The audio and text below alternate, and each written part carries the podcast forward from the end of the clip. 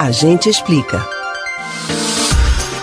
Durante o ano de 2021, o brasileiro só viu o preço dos combustíveis aumentar. O valor do petróleo chegou ao maior nível em sete anos.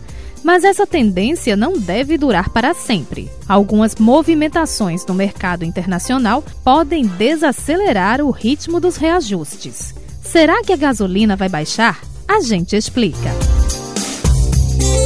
A explosão no preço do petróleo tem raízes no início da pandemia de Covid-19. Em abril do ano passado, com a queda no uso do combustível, houve sobra de estoque e falta de local para armazenar. Com isso, o preço do produto caiu drasticamente e a Organização dos Países Exportadores de Petróleo e Aliados, chamada de OPEP, decidiu cortar grande parte da produção. Com a retomada gradual das atividades no segundo semestre do ano passado, a procura voltou a subir e também o valor.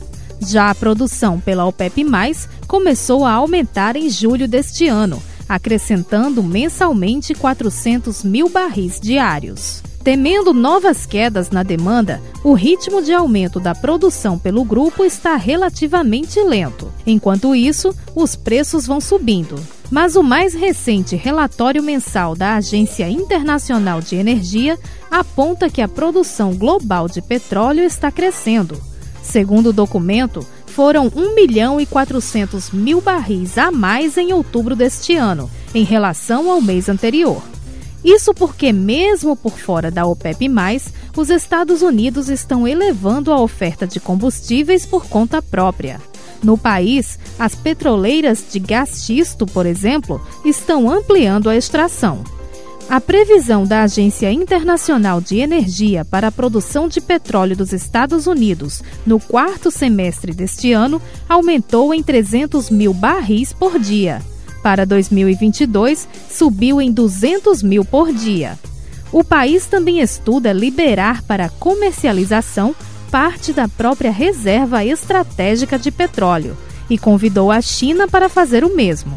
A Administração Nacional de Alimentos e Reservas Estratégicas Chinesa já informou que vai realizar a venda, com detalhes que vão ser divulgados em breve. Com a maior quantidade de combustível na circulação internacional, a esperança é de que os preços parem de disparar.